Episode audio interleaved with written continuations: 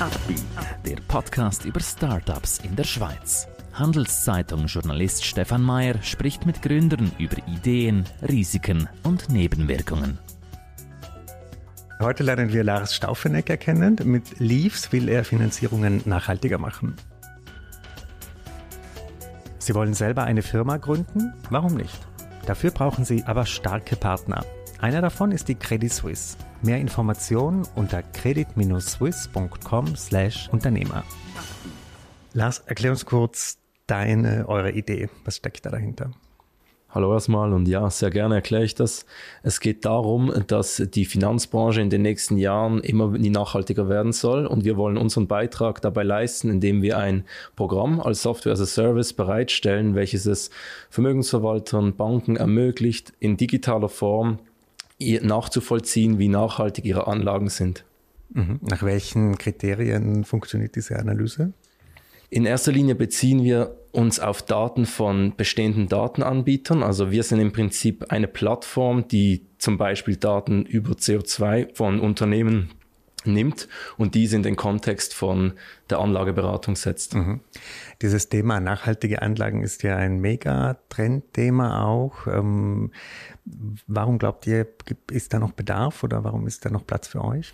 Wir denken, das steckt erst in den Kinderschuhen. Also wir beobachten zwar den Trend schon länger, gerade bei Anlagelösungen wie Fonds oder Green Bonds, aber das gesamte Portfolio, also über die Assets, Stocks, Bonds bis hin zu vielleicht Derivaten, alles in den Kontext von Nachhaltigkeit zu bringen, da beobachten wir noch nicht sehr viel.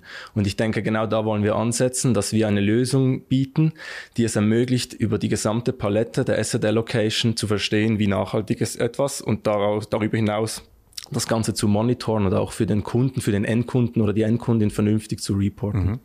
Auf welchem Stand seid ihr jetzt in der Entwicklung oder gibt es schon erste Kunden? Wie, wie seid ihr jetzt aufgestellt? Wir sind jetzt kurz davor, den ersten Prototypen oder man könnte auch, auch MVP nennen, ähm, fertigzustellen. Das heißt, wir haben ein fully functioning Backend für jemand, der sich ein bisschen mit Software auseinandersetzt, der weiß, das ist das Kern, das Kernstück einer solchen Applikation.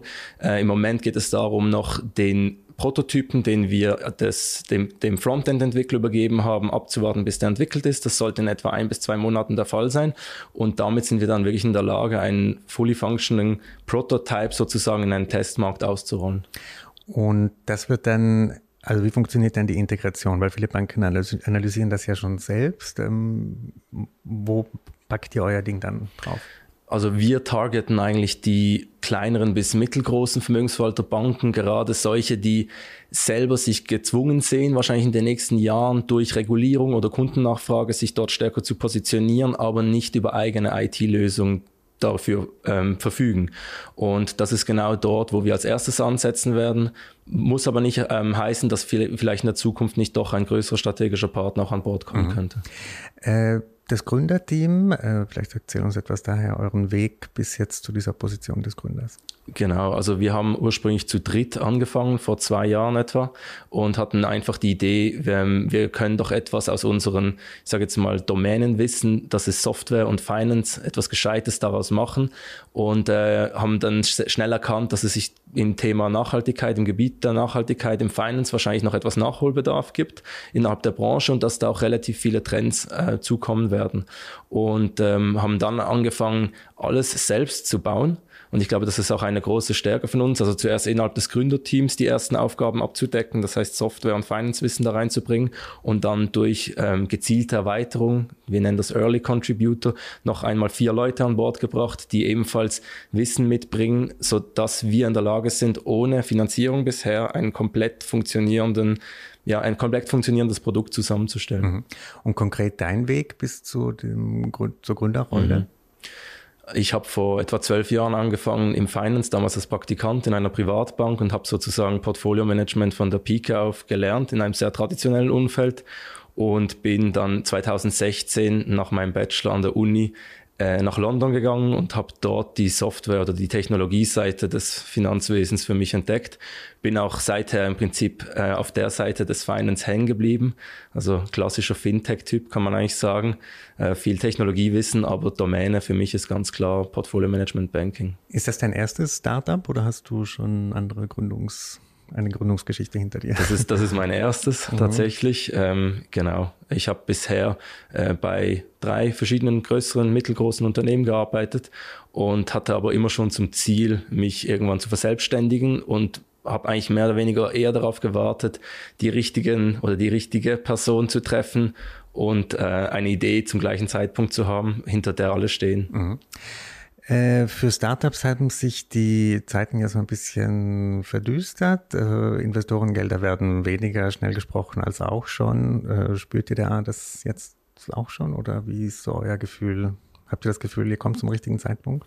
Ich glaube, also für uns ausgesprochen ist der große Vorteil, dass wir sogenanntes Bootstrapping machen. Das heißt, wir gehen nicht davon aus, dass wir, oder sind nie davon ausgegangen, dass wir zumindest in den ersten zwei, drei Jahren Finanzierung brauchen. Vielleicht in einer späteren Skalierungsphase ist das absolut der Fall. Von daher sind wir da nicht so unter Druck. Ich höre das aber, weil ich einige Freunde habe im Startup-Umfeld, dass es definitiv in den letzten 16 Monaten schwieriger geworden ist. Das war gerade noch vor Corona, aber auch noch während dem ersten Jahr nach der Corona-Krise, dass es diesen Catch-up-Effekt wieder gab an der Börse, äh, einiges einfacher und seit äh, ein bisschen mehr als einem Jahr deutlich schwieriger geworden. Wie motivierst du dich trotzdem bei dem Star, also dran, dran zu bleiben? Ich glaube, das kommt äh, ganz auf die Leute drauf an. Wir haben ein so tolles Team und gleichzeitig eine Idee oder eine Vision, wo ich glaube, alle von uns sehen, was daraus noch werden kann. Ähm, das muss auch gar nicht bei einem Reporting- oder Monitoring-Tool bleiben, wie wir es jetzt anbieten. Ich glaube, das ist, wir sind nicht ein klassisches Startup, wo wir sagen, oh, wir haben jetzt ein Produkt, wir sehen uns jetzt unter Druck gesetzt, wir wollen nur diesen Weg gehen, sondern wir bauen mal was ähm, aus Freude an der Arbeit, mehr oder weniger und äh, versuchen Erfahrung zu sammeln, wie wir das in den Markt kriegen. Mhm. Aber das Ganze ist so modular und auch State-of-the-Art technologisch aufgebaut, dass wir sehen, wohin die Reise geht. Und ich glaube, das ist das Aufregende, ähm, dass wir relativ ohne viel Druck etwas auf die Beine stellen können und alle am Startup Journey teilhaben lassen können. Und äh, ja, dieses, dieses aufregende Element dabei ist wahrscheinlich das, der Key, warum das begeistert. Das heißt, eure Milestones sind gar nicht so in Stein gemeißelt, oder? Nein, genau. Mhm, mhm. Und äh, nimmt das nicht so ein bisschen Druck weg? Oder besteht auch die Gefahr, dass man so ein bisschen ja. es zu gemütlich nimmt? Man muss sich da definitiv immer wieder an der eigenen Nase nehmen. Aber mhm. ich glaube, wir sind alle alt genug und haben auch alle schon einiges an Erfahrung. Jetzt nicht nur bei Startups, ein mhm. paar von uns sind auch bei anderen Startups Gründer. Ähm, es, ich denke, jeder von uns ist da motiviert genug, um immer wieder doch die extra Meile auch zu gehen. Mhm, mhm, ähm, aber es ist natürlich nicht das Gleiche. Ich sehe das bei guten Freunden, die Startups haben, wo Finanzierung dahinter steht, wo externe Stakeholder finanziert haben und dort ist der Druck nochmal ein anderer. Mhm. Was ist momentan euer größtes Problem, die größte Herausforderung? Ähm, das, was mich am meisten beschäftigt, ist definitiv der Weg vom vom MVP, was weitaus mehr als einfach nur eine PowerPoint oder irgendeine Idee, ein bisschen was gescribbeltes ist, sondern das ist ein full, also fully functioning Pro Prototype, den man so auch produktiv nehmen kann, den ins Operationelle zu über, überzuführen, weil diese ganze Aufbauphase, die geht gut mit Bootstrapping. Alle haben noch ihre Jobs, ihre PhD-Programme. Jeder investiert zwei, drei Tage max in das Ganze. Man lässt sich ein bisschen mehr Zeit. Man lässt das Ganze über zwei Jahre wachsen. Aber sobald der erste zahlende Kunde drauf ist, brauchst du einen Support. Aha, ja. Aha. Und ähm, ich glaube, den Schritt, den, den zu gehen, das ist etwas, den man ganz, das man ganz genau planen muss. Ja. Und wie ist jetzt euer Plan dazu? Also habt ihr extra Leute eingestellt dafür oder was sind eure Strategien, damit umzugehen? Wir sind jetzt noch nicht an dem Punkt, wo ich das direkt planen äh, möchte, aber ich bin mir überzeugt, dass wir in der Testphase erstmal das Feedback kriegen, wie das Produkt überhaupt funktionieren kann und inwiefern wir operativen Support zur Verfügung stellen müssen. Und das wäre dann das erste Mal der Punkt, wo man über Finanzierung wir denken eher über Fremdkapital in dem, dem Moment nach, ähm, ja, denken müsste. Dort mhm. geht es ganz klar darum, dass die ersten Angestellten wären wahrscheinlich Leute für einen operativen Support und wir, das Gründer Early Contributor Team, sind nach wie vor eher ähm, Teilzeit auch daran, damit beschäftigt, das Produkt an sich weiterzuentwickeln. Mhm, mhm. Wenn du jetzt ganz weit vorausschaust auf die nächsten fünf äh, Jahre, wie wäre das die Maximalvariante dieses Projekts? Also wenn alles großartig läuft. Ich denke, im Best Case etabliert sich das Tool in der Vermögensverwaltungsindustrie als Go-To-Lösung ähm, off the shelf für Sustainability, Reporting, Monitoring, auch Optimierung, muss man dazu sagen, im Finanzbereich. Und ähm, es kommt zu Kooperationen mit etwas größeren Playern, die mhm. dieses, die im Prinzip unsere Technologie nutzen wollen, um ein eigenes Offering hochzufahren. Also im Prinzip als Backbone für, für ein eigenes Offering in dem Bereich. Das heißt, eine Übernahme durch einen größeren Marktteilnehmer? Ich kann sein, aber ich, ich strebe das eher nicht an. Also ich, ich möchte eigentlich das Projekt weiter begleiten, aber natürlich, äh, es kann eine, eine Major Stake, äh, Shareholder daraus werden. Mhm. Genau. Wer sind eure größten Konkurrenten momentan oder was, da muss keine Namen nennen, aber was sind äh, vielleicht Arten, wie die es machen, die dir Sorgen machen oder wo du denkst? Ja. Ich sehe da eher zwei Gruppen. Also das eine sind die etablierten ich sage jetzt Wealth Tech Provider, die es schon im Moment gibt, die im Prinzip sehr, teilweise sehr gute Lösungen, auch sehr und natürlich immer sehr stark digital abgestützte Lösungen der Vermögensverwaltungsindustrie den Banken bieten und natürlich die letzten ein, zwei Jahre jetzt auch angefangen haben, genau so eine Sustainability Reporting zu, mhm. äh, Geschichte zu bauen. Das andere sind dann eher die neuen Wealth Techs, die im Prinzip, oder ich nenne sie Impact Wealth Techs, die nur mit diesem Fokus Nachhaltigkeit in den Markt kommen. Und wir sehen halt einerseits bei, der, bei den Impact Wealth Tags, diesen neuen, dass der, der Fokus schon fast zu sehr auf der Nachhaltigkeit liegt. Das ist auch etwas, was wir ganz klar betonen. Wir ähm, inkluden das Risiko wir haben zum Beispiel einen Optimierer, wo das Risiko drin vorkommt. Wir haben eine, eine eigene eine Reporting auch nur für das Risk, weil das sind im Prinzip die zwei großen Themen, die du spielen äh, können musst als Vermögensverwalter, wenn du Geld annimmst und wir wirst in der Zukunft fragen müssen, was ist dein Risikoprofil, was ist dein Sustainability-Profil. Das sehen wir nicht so viel Gefahr. Es wird eher schwierig mit dem Bestehenden ähm, die einfach schon viel mehr Infrastruktur, auch Finanzierung etc. haben, für die es eigentlich auch nicht so schwierig ist, das Thema Nachhaltigkeit jetzt zu implementieren. Ich glaube, dort ist die Konkurrenz mhm, größer dann. Mhm. Äh, wir haben es vorhin kurz besprochen, die Startup-Industrie ist ein bisschen in Schwierigkeiten, in der Finanzindustrie rappelt es auch, ähm, mit der Zinswende und so weiter. Wie hat das euer Geschäft verändert oder, oder eure Annahmen? Für uns nicht mal so relevant. Ich glaube, wir denken da viel langfristiger. Wir sehen den großen Trend Nachhaltigkeit oder einer der großen Trends und wir sehen auch einfach die Regulierung, die kommt. Letztes mhm. Jahr wurde MIFID angepasst in der EU. Die Schweiz hat Climate Scores, auch wenn das noch nicht verbindlich ist, aber diverse Selbstregulierungsorganisationen fordern das mittlerweile von ihren Mitgliedern ein, das bis Ende des nächsten Jahres zu implementieren. Und wir schauen da weniger auf die Aktienmärkte, das vielmehr auf was kommt von der Regulierung und natürlich auch was, was wollen die, was will die Gesellschaft. Und ich denke auch da geht der Trend ganz klar hin in Richtung, ich will eigentlich verstehen und wissen als Anleger, was passiert mit meinen Anlagen. Mhm. Die Schattenseite unter Anführungszeichen bei dem Bereich ist ja manchmal, dass die Renditen manchmal ein bisschen niedriger ausfallen als jetzt, wenn man in Waffen, Kohle und äh, Stahl investiert. Wie vermittelst, würdest du das Kunden, Kundinnen vermitteln, dass sie hier so ein bisschen einen Abschlag hinnehmen müssen? Ich glaube, dass das so pauschal zu sagen, ähm, würde ich gar nicht mal so unterschreiben. D durchaus machen auch Ölunternehmen, Waffenunternehmen gute Profite. Das ist nun mal so. Mhm. Wir leben in einer Welt, wo es auch leider noch Kriege gibt. Ähm, aber grundsätzlich denke ich, ist es wichtig und ähm, dass man einerseits seine Nachhaltigkeitswerte vertreten kann, wenn man anlegt. Das heißt, man sollte zumindest in der der Lage sein zu verstehen, ja, in was lege ich eigentlich an und wie viel, wie negativ beeinflusst das unter Umständen die Umwelt, meine, meine Wahl, wie ich mein Geld anlege. Und auf der anderen Seite, und das ist eben auch eine wichtige Botschaft von Leafs, vergesst das finanzielle Risiko nicht oder eben das Risk-Return-Profil. Und das ist oftmals geht das so ein bisschen unter bei diesen ähm, nachhaltigen Anlagen, wo man sagt, ja gut, ich kann da irgendwelche Sektoren ausgrenzen und noch ein paar ähm, ähm, Spotlights setzen auf gewisse Gebiete, die ich speziell fördern will. Aber am Ende des Tages hast du auch immer ein finanzielles Risiko dabei oder ein, oder ein Return-Ziel. Und das ist genau das, was unser Tool eben auch mit berücksichtigt. Mhm. Von daher sage ich nur, wenn ihr, wenn ihr da ganzheitlich vorgehen wollt, dann seid ihr bei uns an der richtigen mhm. Adresse. Äh, gehen wir noch ein bisschen auf dich als Gründerpersönlichkeit ein. Wie würdest du deinen Führungsstil, deinen Planungsstil beschreiben? Wie arbeitest du? Ich würde sagen, bei uns ist der Arbeitsstil relativ kollegial. Also ich habe ich versuche immer möglichst offen zu sein, sogenannte White Belt Mentality, auch wenn ich in manchen Bereichen manchmal das Gefühl habe, ich weiß schon etwas mehr, aber ich habe ja ein Vertrauen in meine Leute und ich weiß auch, warum ich die dazugeholt habe. Also bei uns ist wirklich dieses der Teamgedanke steht ganz, ganz weit oben. White Belt Mentality habe ich noch nie gehört. Ja. Vielleicht kannst du das mal erklären.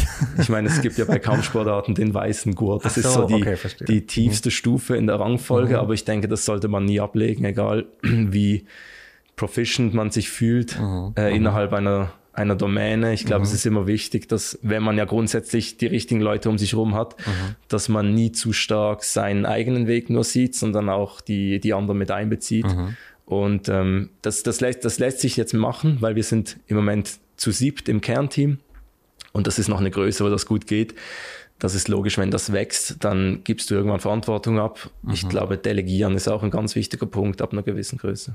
Wie beschreiben oder kritisieren dich deine Mitarbeiter? Was sind Stärken und Schwächen, die sie bei dir? Das, das würde ich auch gerne wissen. Bis, bisher, wir, wir, arbeiten jetzt fast zwei Jahre zusammen. Und niemand traut sich noch. Hat sich noch keine getraut, aber das, ist, äh, das sind Prozesse, sogenannte HR-Prozesse mit äh, Mitarbeitergespräch mhm. und Feedback, die ich, die ich jetzt am Einführen bin. Mhm. Ähm, genau aus dem Grund, weil ich bisher weder sehr stark positives noch negatives mhm. Feedback kriege. Ich glaube, das positivste oder das wichtigste Feedback ist, dass beim Startup, das noch keine Löhne zahlt, nach zwei Jahren immer noch alle voll mitarbeiten und wir von null zu einem ja, funktionierenden Produkt gekommen sind. Also hat ihr habt alle auch noch einen Nebenjob oder Hauptjob genau. sozusagen. Mhm. Äh, was würdet ihr denn jetzt für äh, Typen von Leuten brauchen oder von Kompetenzen, die euch jetzt helfen würden? Ganz konkret glaube ich bei uns der Legal-Teil, äh, der ist nicht wirklich abgedeckt. Das ist etwas, wo wir auch immer wieder ein bisschen Geld aus der eigenen Tasche ausgegeben haben, einfach für ähm, Anwaltsberatung. Das ist definitiv der, ich sage, der, der einzige Punkt, der uns im Moment fehlt. Mhm, mh. äh, grundsätzlich die Schweizer Startup-Szene, du hast jetzt die Erfahrung gemacht, hier zu gründen. War das für dich ein smoother Prozess? Warst du happy mit allem oder gab es Stolpersteine, die man ändern müsste? Im, unterm Strich würde ich sagen, ein guter Prozess. Ich kann mir vorstellen, dass es in anderen Ländern schwieriger ist, aber ich habe auch bei ein, zwei Punkten, muss ich sagen, kann, machen wir uns das Leben selber schwer in der Schweiz. Wenn Informationen über zum Beispiel Mitarbeiterbeteiligung einfacher zur Verfügung wäre, ähm, würden vielleicht die Anwälte etwas weniger Geld verdienen, aber das würde ich vielen oder praktisch jedem Startup das Leben einfacher machen, weil es gibt einfach gewisse Probleme, vor denen stehen, steht jedes Startup. Mhm. Und ich glaube, so ein bisschen mehr, dass das Wissen dazu teilen, würde jedem Startup-Gründer, Gründerin helfen. Das heißt, dass man weiß, ob die Leute schon was in der Beteiligung irgendwo haben oder, oder? Nein, es geht mehr darum, wie man Beteiligungen aufsetzt, ohne dass es zu steuerlichen Komplikationen einer für die Firma oder für den eben nicht Arbeitnehmer, sondern Beteiligte, die beteiligte Person kommt und andererseits auch ähm, ja, für, für die Anreize, die man setzen will. Ähm, wenn man jetzt jemanden beteiligt versus wenn man jemanden via Option in zwei, drei Jahren beteiligt, das ist ein Thema, das am Anfang hört sich das alles ganz logisch an und wenn man dann ein bisschen tiefer gräbt, merkt man, es gibt mehrere Möglichkeiten und man muss überall aufpassen. Mhm. Äh, hast, hattest du noch was Zweites angetönt? Einen Stolperstein? Den du bemerkt hast? Oder ist das dein Haupt? Das ist mein Hauptpunkt. ich glaube, ansonsten ähm, teilweise merke ich, dass so die, die Innovationsgrants gehen sehr stark in Richtung Akademie. Das heißt, wenn jetzt jemand wie wir kommt, ohne jetzt behaupten zu wollen, dass wir hoch innovativ sind, aber ich merke, es geht oft darum, habt ihr IP? Oder wollt ihr IP feilen oder ähm, habt ihr irgendein akademisches Modell? Und wenn nicht, dann fallt ihr eigentlich schon ein bisschen aus dem Raster. Und ich sage das jetzt einfach verallgemeinern, das muss ja nicht immer sein, dass man ein cooles Startup in der Schweiz aufziehen kann, wo zwingend Akademie oder, oder ähm, IP dahinter stehen muss. Ja, guter Punkt. Ähm, zum Abschluss dein Ratschlag an andere Gründer, Gründerinnen, wenn sie sich für diesen Weg entscheiden? Ich würde sagen, gut überlegen, aber wenn man sich sicher ist, dann, dann den Pfad, den man sich ja gut überlegt hat, einfach durchziehen. Auch wenn die Zeiten etwas schwieriger sind jetzt für. Ja, ich, ich, ich packe das, ich, ich pack das mal unter, sich gut überlegen, auf was genau. man sich einlässt. Genau. Super, dann herzlichen Dank für deinen Besuch und noch viel Erfolg. Danke dir. Ein Podcast der Handelszeitung.